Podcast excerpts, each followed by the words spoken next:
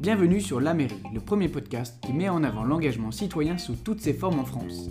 Avec mes invités, nous mettons en avant les initiatives privées, publiques, universitaires et individuelles qui cherchent à développer l'engagement que nous pouvons tous avoir dans notre communauté.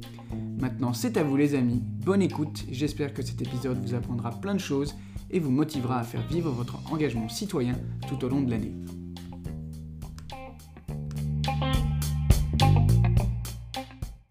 Bonjour à tous, bienvenue sur la mairie et surtout bonjour à Xavier, comment vas-tu aujourd'hui? Super, bonjour à toi Quentin. Alors aujourd'hui Xavier, euh, je n'ai pas fait les présentations et avant toute chose, je voudrais remercier Stanislas de Kersis qui a permis cette, euh, cette rencontre il y a à peine une semaine. Euh, je suis ravi qu'on puisse enregistrer cet, cet épisode aujourd'hui. Alors Xavier, tradition oblige, est-ce que tu peux te présenter donc et nous parler de ton projet Cœur et Canopée? Eh bien, avec joie. Donc, euh, Xavier Domange.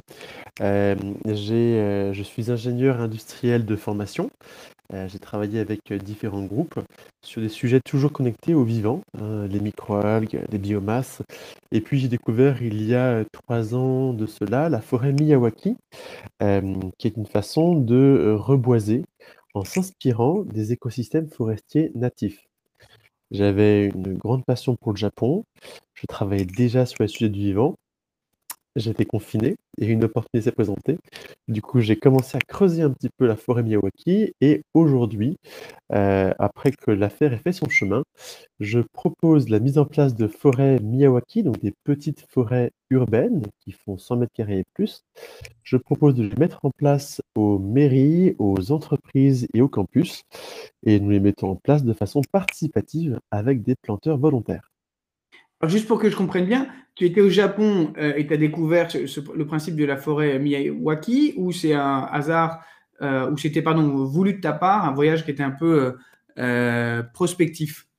Alors j'étais au Japon avant, et à l'époque je n'avais pas encore découvert le, le, botaniste Akira Miyawaki et sa méthode, et je l'ai découverte, cette méthode, en France, donc en 2018-2019.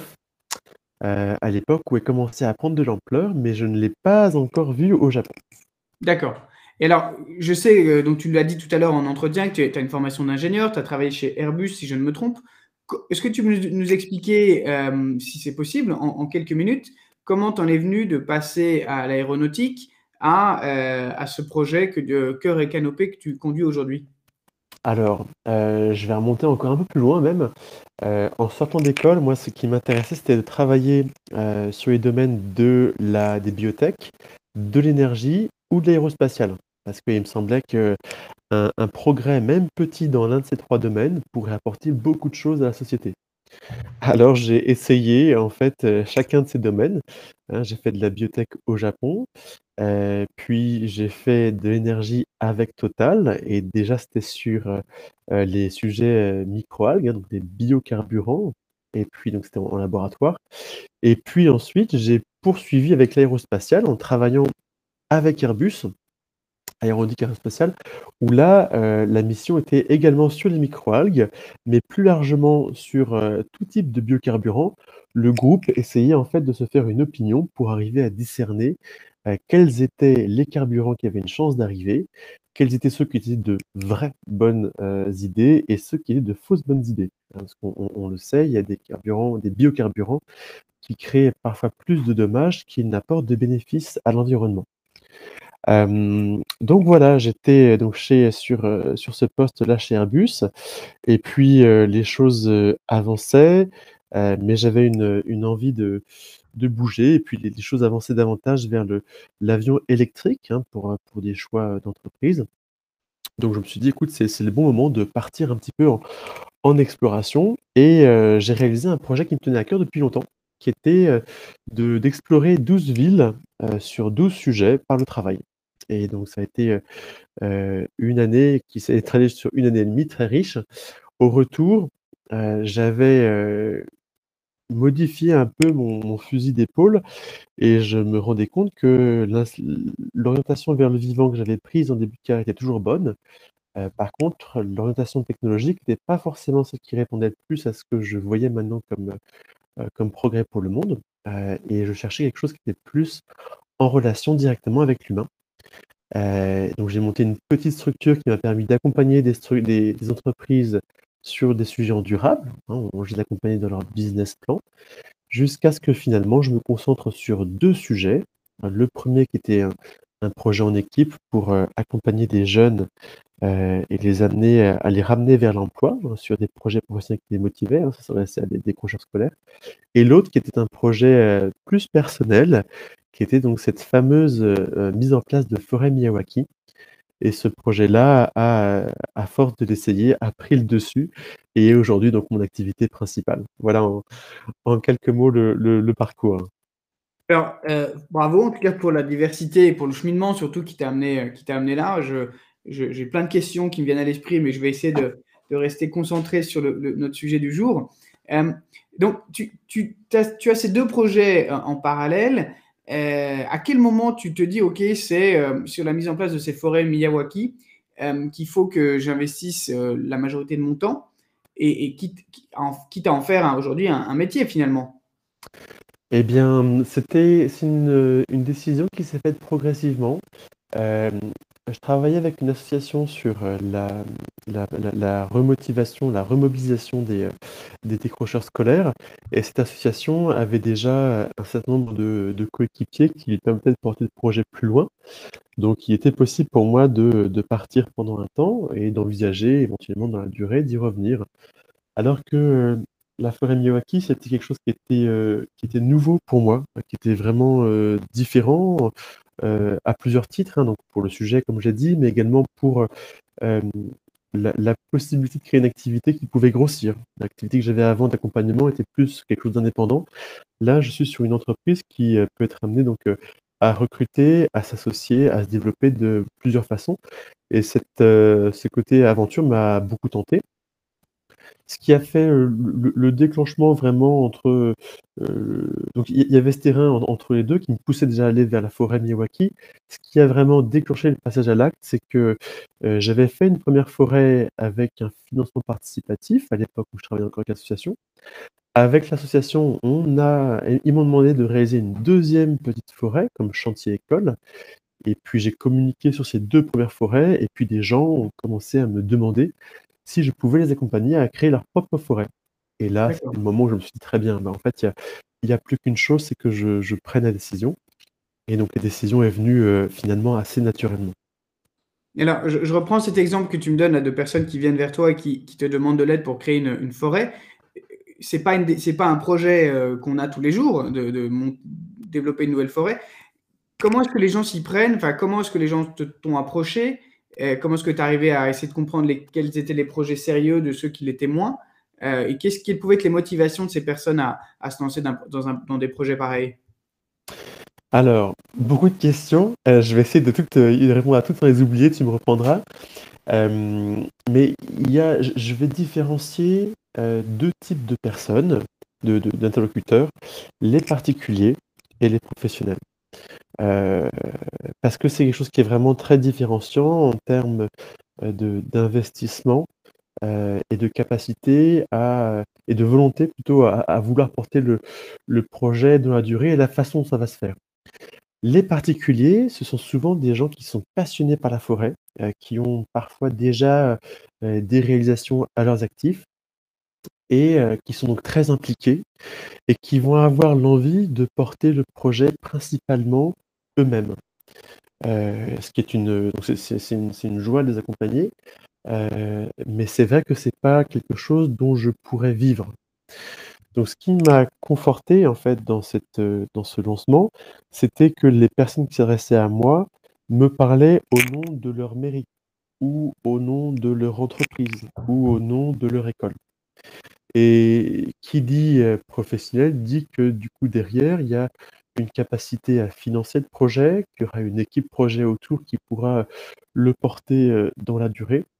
ce qui est faisable également par des particuliers, mais le fait d'avoir une équipe déjà prise en charge, on va dire, ou rémunérée par une entité, donne, en tout cas me donner confiance sur le fait que le projet allait aller jusqu'au bout, et qu'il pourrait euh, me permettre d'être rémunéré. Donc c'est, euh, c'est quand j'ai eu plusieurs contacts professionnels que je me suis dit que très bien. j'allais pouvoir proposer un service au particulier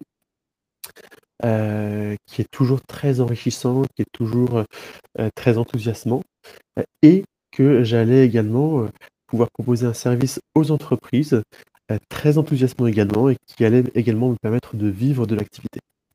Alors, quand tu es contacté, soit par des professionnels à cette époque-là, soit par des particuliers, est-ce que tu as l'impression qu'ils te contactent, toi, euh, Xavier ou euh, toi, le, la personne qui a cette vision de ce qu'est une forêt euh, Miyawaki? Très bonne question. je pense que les particuliers me parlent plus à Xavier. Et les professionnels, ça reste plus à la personne qui a construit sa compétence sur la forêt Miyawaki. Ok. C'était euh, alors justement, ça me fait une, transition toute trouvée sur, euh, sur, euh, ce type de, de, de, de création de, forêt. J'imagine qu'il y a plusieurs méthodes, puisqu'il y a la méthode, s'il y a la méthode Miyawaki, il y en a peut-être d'autres que je que je connais pas, mais qui sont peut-être concurrentes, mais c'est probablement pas le bon mot de celle de, la Miyawaki. Est-ce que tu peux nous en dire un petit peu plus sur, sur ces principes fondamentaux avec des mots simples, puisque tout le monde n'est pas spécialiste de la question malheureusement. Mais qu'est-ce qui, pour toi, a vraiment fait la différence entre cette méthode et d'autres que tu as peut-être euh, envisagées? Eh bien, en fait, euh, euh, ce qui m'a tout de suite séduit, c'était la place qu'avait l'homme dans le projet. Hein, c'est-à-dire qu'aujourd'hui, il y a un certain nombre de. Donc, on sait que le réchauffement climatique est en train d'arriver. On sait que les arbres ont des difficultés à s'y adapter. Et du coup, on cherche des solutions pour arriver à boiser de façon durable. Et du coup, il y a un certain nombre de projets qui euh, proposent d'aller, par exemple, euh, installer des essences exotiques ou euh, remonter des essences qui sont déjà dans des conditions plus, plus chaudes. ou, bref, il y, a beaucoup de, suggestions et de projets qui sont menés. Et, et sans, sans, sans dire que c'est mal ou pas, moi, ce qui m'a plu dans cette méthode, c'était le fait de se dire, ben, la meilleure chose qu'on puisse faire pour reboiser, c'est regarder ce que ferait la nature sans nous et voir si il y a des étapes sur lesquelles on peut lui donner un petit coup de pouce. Donc, tu vois, on n'a plus la place d'un architecte qui se dit, euh, OK, je vais, essayer d'inventer une solution qui me semble intelligente. On est plus dans une place qui est, euh, très humble, hein, qui est celle d'un observateur euh, et d'un imitateur. Et, si tu veux, de par les expériences que j'avais eues avant sur les microalgues, où les gens cherchent à optimiser euh, les, essences de microalgues, ou les biocarburants, où les gens cherchent à, à, à marier de façon parfois nouvelle différentes cultures et différentes plantes entre elles, et bien là, il y avait un côté, très sain, S-A-I-N, très, très intuitif, très, très convaincant, très persuadant, qui m'a qui très pardon, qui m'a tout de suite persuadé en tout cas. Et donc c'était le j'ai adopté par le cœur en fait cette méthode et puis ensuite j'ai je l'ai mise à l'épreuve de à la question d'intelligence pour aller voir, voilà, est-ce que, cette intuition que j'ai, est-ce qu'elle est bien confirmée? Par ce que d'autres ont pu faire avant, par des études scientifiques, par des retours. Et quand j'ai pu constater que, bah, bah, oui, il y avait ces études, que oui, les principes sur lesquels s'appuyait faisaient sens, hein, donc c'est-à-dire, et je, je, vais détailler dans un instant, et ben je me suis, ça m'a convaincu que c'était une, bonne méthode. Donc, pour synthétiser maintenant les, les, principes de la méthode en trois points, et bien, quand on veut donc reboiser en, méthode Miyawaki, la première chose qu'on va faire, c'est aller retrouver les essences forestières natives, c'est-à-dire celles qui seraient mises en place par la forêt au bout d'un temps de, 300 ans en général d'évolution végétale. Hein, donc il y a différentes étapes. Et puis, au bout de 300 ans, on arrive à une forêt en France qui est un, un, état d'équilibre dynamique, toujours, dynamique, mais un état d'équilibre relativement stable, et ben cet équilibre est différent selon chaque endroit. Et bien moi, cette, ce sont ces essences qui composent d'équilibre pour un endroit donné qui vont m'intéresser. Donc premier principe, retrouver ces essences. Il y en a entre 20 et 30 qu'on va venir réimplanter, hein, aussi bien des, des, arbres, des arbustes que des buissons. Deuxième principe, euh, travailler le sol en profondeur, parce que de la même façon que dans une forêt, on peut être émerveillé par la diversité qu'on voit, la diversité aérienne des branches, des troncs, etc., qu'on voit à l'œil nu, et eh bien, il y a toute une richesse qui se trouve également sous le sol, hein, des, racines dans tous les sens, des connexions, des, champignons, des, micro-organismes, toute une faune, des insectes, une, biodiversité extrêmement riche que nous ne sommes pas en tant qu'humains capables de, de, reproduire, mais on est capable de faire suffisamment bien pour que la nature puisse s'engouffrer rapidement dans euh, les, premiers travaux qu'on a faits. Donc, premier principe, les essences natives. Deuxième principe, le travail du sol. Troisième principe, planter densément, c'est-à-dire qu'on vient mettre euh, trois plants pour chaque mètre carré que l'on vient reboiser. Donc trois plants, c'est beaucoup. Il faut garder en tête que euh, ce ne sont pas tous des arbres de haute taille. Hein, donc euh, ils vont occuper différentes strates dans la forêt. Et puis, ça n'empêchera pas qu'avec cette densité, il y aura quand même parfois des arbres de haute taille qui seront côte à côte. Ce qui va se passer quand la forêt va pousser, c'est qu'il y en a un qui va pousser plus vite que l'autre, et donc il va réussir à établir son feuillage au-dessus de l'autre, qui va se retrouver à l'ombre. Que va faire l'autre? Eh bien, il va faire comme en forêt, il va se mettre en croissance végétative, c'est-à-dire qu'il va pousser plus lentement, à continuer à accumuler ce dont il aura besoin pour réaliser sa croissance dès lors qu'il aura à nouveau accès à la lumière, ce qui se passera lorsque l'arbre qui lui fait de l'ombre aura poussé, aura pris un peu d'ampleur. Et donc la petite forêt euh, peut comme ça avoir une vie euh, euh, riche et, très, et très consistante assez rapidement. Et alors, euh, est-ce qu'il y, y, a un endroit dans le monde où euh, on peut trouver une, euh, une grande forêt Miyawaki, en tout cas établie depuis pas 300 ans, j'imagine que la méthode est plus jeune que ça, mais un projet de, de, forêt Miyawaki qui est, qui est, une réussite à tes yeux, ou la plus grande réussite en tout cas alors, alors, bah, oui, il existe des pays où il y a déjà des des forêts Miyawaki qui ont un certain temps. Donc, la forêt a été, elle a la méthode Miyawaki, pardon, elle a 40 ans environ. elle a été créée au Japon, donc c'est au Japon qu'on peut retrouver donc des des forêts Miyawaki, qui ont, qui sont les plus âgées avec ce nom-là. Donc elles ont 40 ans, donc ce sont elles sont constituées d'arbres de très grande taille, elles sont très denses, elles ont un très bon, taux de vitalité, donc celles-ci on peut les visiter. des grandes forêts Miyawaki, je dirais non, et là je vais donner mon opinion, personnelle, c'est qu'une une grande forêt Miyawaki, tout dépend ce qu'on prendre par grand, mais ça va être pour moi une grande forêt, ce serait, une grande forêt Miyawaki, ce serait 1000 carrés. Euh, mettons jusqu'à 5 000 carrés. Mais euh, par exemple, quand on parle d'un forestier, pour un forestier, on commence à parler de forêt quand il y a 5 hectares. Bon, bah là, avec, les forêts Miyawaki, on n'est vraiment pas euh, sur les mêmes échelles. mais donc, ce sont plutôt des, petits bosquets. Moi, j'utilise le mot forêt en référence à la grande richesse de, d'organismes qui vont s'y retrouver. mais donc, si on cherche par contre dans l'histoire ce qui s'y ce qui s'y rapproche, ce qui s'en rapproche le plus, ça va être donc au Japon, autour des, euh, temples et des lieux sacrés. Euh, alors je, fais une, petite histoire. Pourquoi? Parce que donc au Japon, donc la, religion, la philosophie native, c'est le shintoïsme. Dans le shintoïsme, les gens donc euh, sont animistes. ils pensent qu'il y a un dieu dans chaque élément, en particulier chaque élément de la nature. Euh, donc quand un lieu est sacré, eh bien les Japonais vont décider que, euh, le lieu le dieu du lieu mérite d'être en paix et donc ils vont par là même, euh, laisser tous les dieux qui sont autour évoluer librement et donc en paix. Et donc ce qui fait que quand vous avez par exemple un petit temple qui date, je sais pas moi du du XVIe siècle, eh bien depuis, les années 1500, ce temple et toute la végétation qui est autour ont évolué sans aucune intervention humaine. Et du coup, on retrouve sur des petites surfaces une grande diversité, puisqu'il se passe là ce qui se passe dans les, friches qu'on laisse en, libre évolution.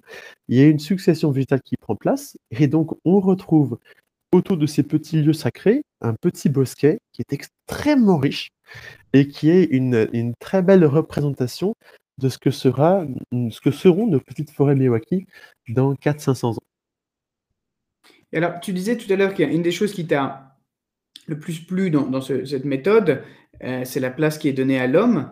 Aujourd'hui, euh, étant donné l'état de maturité de ton projet, euh, donc Cœur et Canopée, hein, je, rappelle le, je rappelle le nom, il y a un site internet, je mettrai les, les références en note de l'épisode évidemment.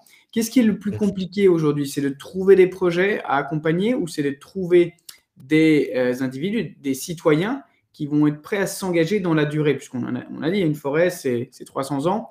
Donc il va falloir euh, l'accompagner pendant dans, un temps long, le projet. Oui. Alors, euh, je te rassure, euh, nous, nos petites forêts, elles ont besoin d'être accompagnées pendant trois ans. D'accord. Et alors pourquoi trois ans par rapport aux 300 ans que je t'ai annoncé au début? En fait, les 300 ans, c'est si jamais tu as un terrain vague, une friche, et que tu le laisses en libre évolution, euh, ça va prendre 300 ans à partir de la friche pour arriver à un écosystème forestier stable, hein, au climax forestier. Donc ça, ça, prendra 300 ans. Mais nous, comme on vient euh, travailler le sol et comme on vient utiliser la méthode Miyawaki, l'intérêt, c'est que on peut arriver en 3 ans, non pas à faire aussi bien que la nature en 300 ans, mais à rétablir un écosystème autonome en 3 ans. Donc ça, c'est parce que on a, bien travaillé le sol, parce qu'on a mis ensemble des essences qui sont faites pour pousser ensemble, et parce qu'on en prend soin au début pour éviter que les essences qu'on plante, qui sont donc à la fin de l'évolution végétale, qui sont un peu plus lentes à pousser, vont pas se faire envahir par les plantes invasives. Donc, donc voilà, cet entretien-là a lieu euh, pendant trois ans et réalisé par les planteurs volontaires, hein, puisqu'on plante avec des volontaires qui sont issus soit des habitants des communes, soit des collaborateurs des entreprises, soit des étudiants des campus sur lesquels on plante. Donc, ce sont, sont des gens qui sont, euh, qui, sont, qui sont motivés, qui sont prêts à prendre en charge cet entretien qui reste de façon très léger. Euh, mais donc ça, si tu veux, c'est pas la plus grosse difficulté. le plus le plus délicat, je vais dire, c'est le temps de décision. Hein. C'est-à-dire qu'il y a le moment où, euh, où une personne dans une mairie ou dans une entreprise va, euh, découvrir la méthode Miyawaki. on, va lui, on va lui présenter, on va lui, montrer ce que c'est. Elle va être euh, intéressée, elle va peut-être même parfois être passionnée, enthousiasmée. Et dans ce cas-là, le, le délai le plus long, si tu veux, c'est le moment entre le temps où une personne devient ambassadrice, parce qu'elle trouve que le, le, sujet est intéressant et le moment où euh, sa structure va la suivre.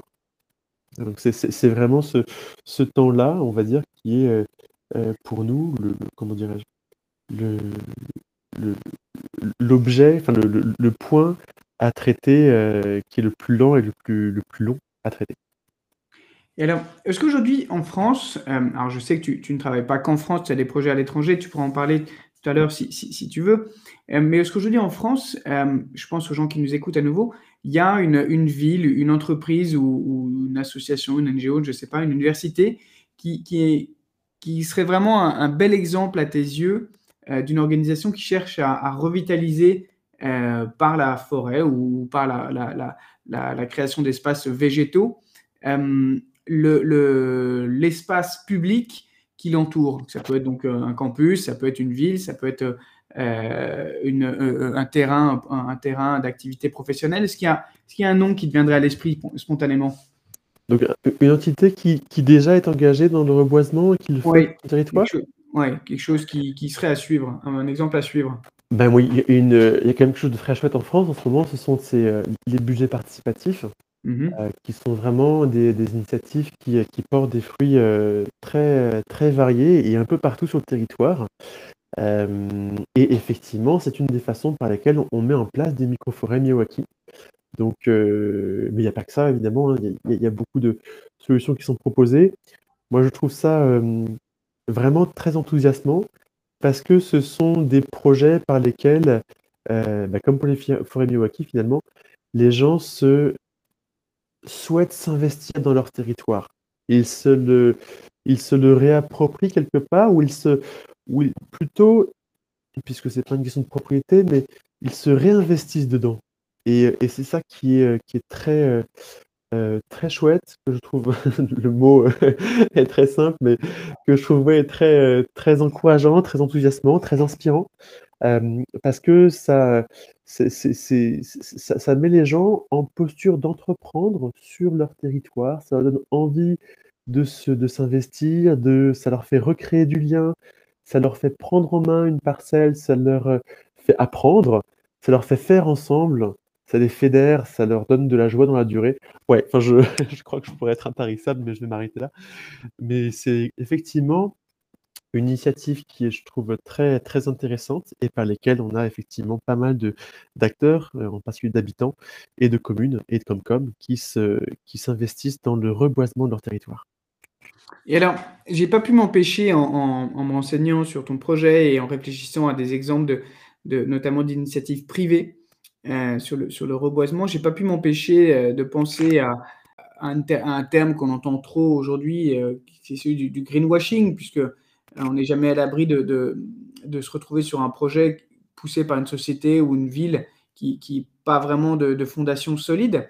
Comment est-ce que toi, quand tu as des discussions, quand tu engendres des discussions avec ces décideurs, collectivités locales ou ou entreprises, comment est-ce que tu t'assures que que le leur projet soit pas seulement, heu, soit pas seulement, heu, un projet de com, si tu veux? Mmh. que derrière il y a y a y a une volonté d'aller plus loin que de que de reboiser un espace de 50 à 100 mètres carrés, heu, autour d'un campus, heu, un campus, heu, de formation, par exemple? Oui, c'est une très bonne question. Écoute, c'est, quelque chose que je qu'au début, je ne peux qu'évaluer. Là, si tu veux, je quand je quand on prend contact avec moi, je je parle avec la personne de l'entreprise qui, au fil de la discussion, va m'exposer les motivations. Va alors soit c'est, heu donc quand c'est une entreprise ou une personne qui qui découvre, ça se passe, heu, très différemment. C'est l'intérêt pour la méthode qui fait venir le projet. Donc en général, c'est voilà, c'est pas du greenwashing puisque l'intérêt est né de la méthode elle-même et donc par la la compréhension de la de du fonctionnement. Mais quand quelqu'un donc qui connaît déjà me vient me voir, je n'ai pas de garantie à la base que cette personne va bien faire ce qu'elle me dit, c'est-à-dire qu'elle va bien s'efforcer de conserver la zone reboisée en Miyawaki intouchée aussi longtemps que possible.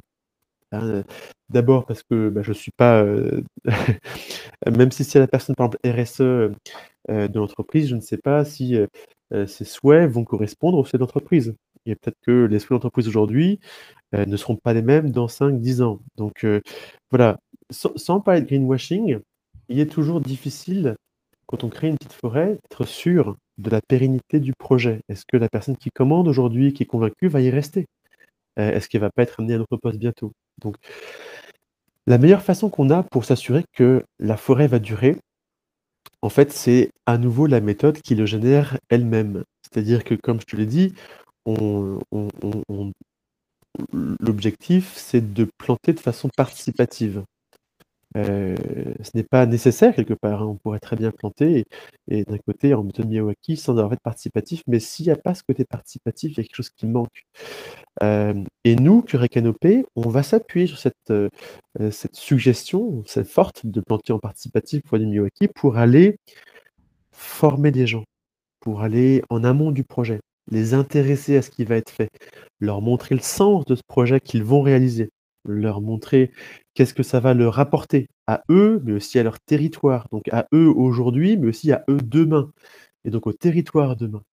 Donc heu, il y a tout ce travail en amont sur lequel nous enfin donc heu, je m'appelle Cœur et Canopée parce qu'il y a vraiment 2 aspects à ce que je fais, hein. Il y a l'aspect canopée où on vient mettre en place des arbres et puis il y a l'aspect cœur où on vient vraiment, travailler avec les gens, pour les gens et donc c'est, voilà, ce sont ce sont ces 2 dimensions que notre, notre nom souhaite vraiment mettre en avant et c'est parce qu'en mettant des arbres, tout au long du projet qu'est la mise en place d'une forêt Miyawaki, on vient parler aux gens, répondre à leurs questions, leur expliquer ce qu'on fait, quel sens que ça va porter et leur montrer que ce qu'ils sont sur le point de faire, c'est, bah, c'est génial. En fait, c'est très enthousiasmant, c'est s'appuyer sur le potentiel phénoménal de la nature, s'appuyer sur cette force vitale qu'il y a dans la nature et le faire de façon très, très, très simple, hein. Ce sont des petits projets que nous faisons, ce sont des choses qui sont intuitives. Donc si vous voulez, les gens, ça les met dans un enthousiasme qui, avant même que les les les arbres soient mis en terre,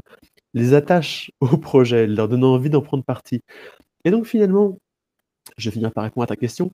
Ce qui fait que, les, que la forêt va durer, c'est que autour de chaque forêt, nous créons des collectifs euh, qui vont être attachés à cette euh, petite surface que nous avons revégétalisée, qui va en prendre soin et qui va s'efforcer de la maintenir dans la durée. Et si tu veux, pour nous, c'est ça la vraie garantie que la petite forêt va euh, s'établir dans le temps et va porter du fruit pour des dizaines, des centaines d'années.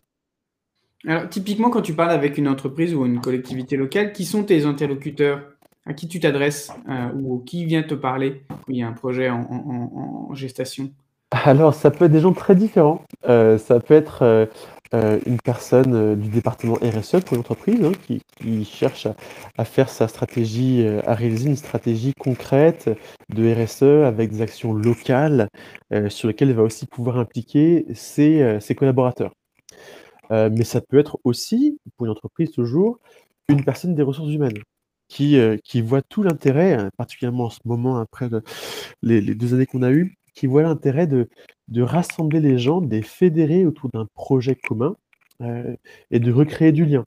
Ça peut être un porteur de projet en entreprise qui se dit tiens, bah, pour faire euh, le kick-off de mon projet, hein, pour, pour célébrer le démarrage d'un gros projet ou d'une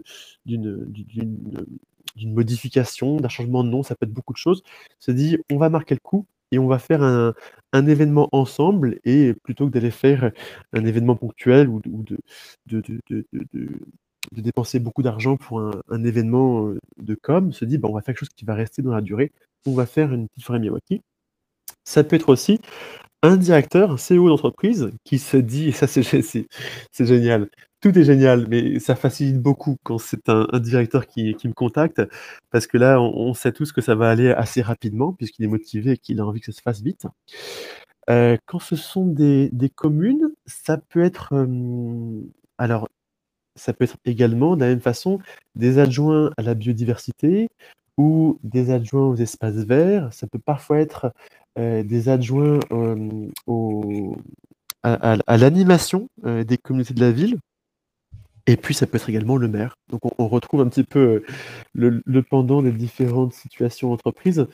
Euh, et ça peut être également euh, des indépendants qui travaillent avec les entreprises ou les communes et qui les aident à, réaliser une stratégie RSE qui soit bah, qui réponde à leurs attentes et qui peuvent penser à nous et du coup nous faire intervenir dans le nous ajouter à, à la liste des solutions qu'ils proposent aux communes et aux entreprises et puis, si le, projet parle à, ces entités, euh, faire appel à nous pour que euh, on, intervienne avec leurs équipes.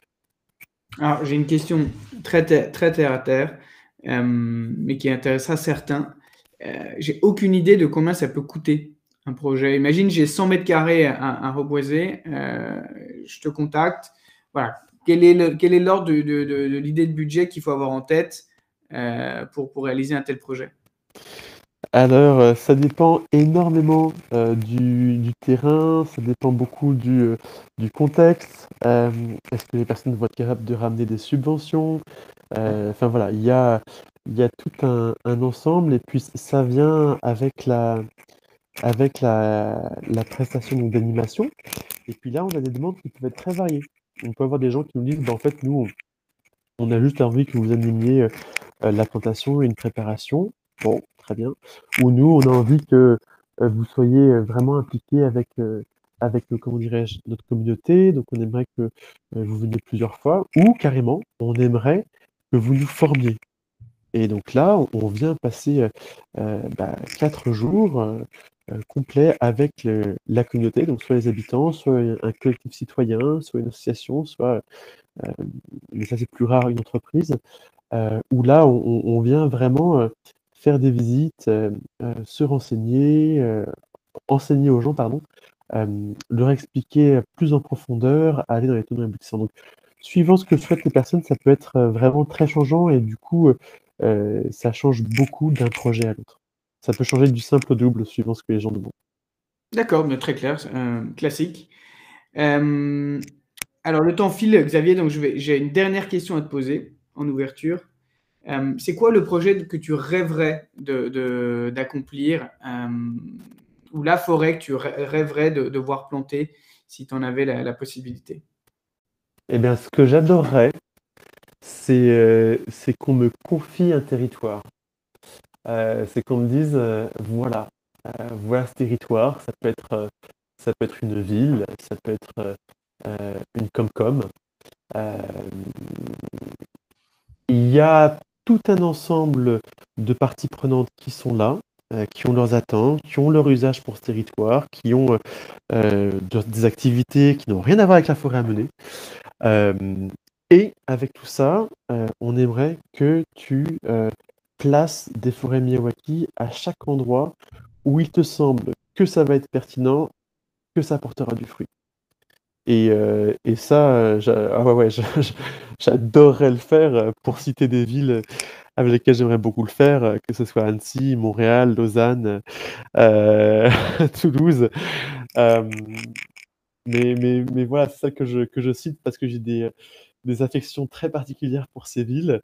Après, si jamais c'est un territoire que je n'ai pas encore pensé et qu'il a envie de se lancer dans l'idée, eh qu'il me contacte et ce sera avec grande joie euh, qu'on verra euh, ce, qui est, euh, ce qui est faisable et surtout ce qui conviendra le mieux à ce territoire.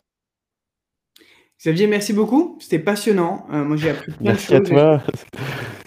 J'espère que tous ceux qui nous écoutent auront appris autant que moi sur les forêts Miyawaki et sur Cœur et Canopée. Si jamais quelqu'un veut te suivre ou te, contacter ou, comprendre un peu ce que, ce, que, ce, que, ce que vous faites comme projet, où est-ce qu'il peut, euh, où est-ce qu'il peut euh, trouver ton actualité et celle de Cœur et Canopée? Alors, il peut nous trouver sur www.cœuretcanopée.com, canopée avec un accent aigu.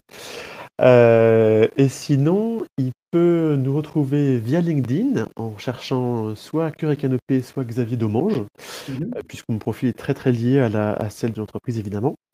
on a également une page Facebook et une page Instagram. Mais écoutez, tous ceux qui nous écoutent, n'hésitez pas. Euh, Xavier répond très vite à toutes les, demandes, même si c'est juste pour un renseignement. Euh, comme vous avez pu le voir, il est passionné euh, par, par, son sujet. Merci de nous l'avoir fait découvrir, Xavier, et j'espère à très bientôt. Un grand merci. À bientôt, Quentin.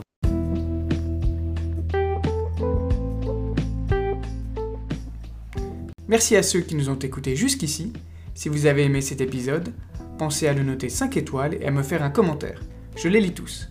Si vous voulez faire connaître la mairie, pensez aussi à partager cet épisode avec tous vos contacts. Merci à vous, à bientôt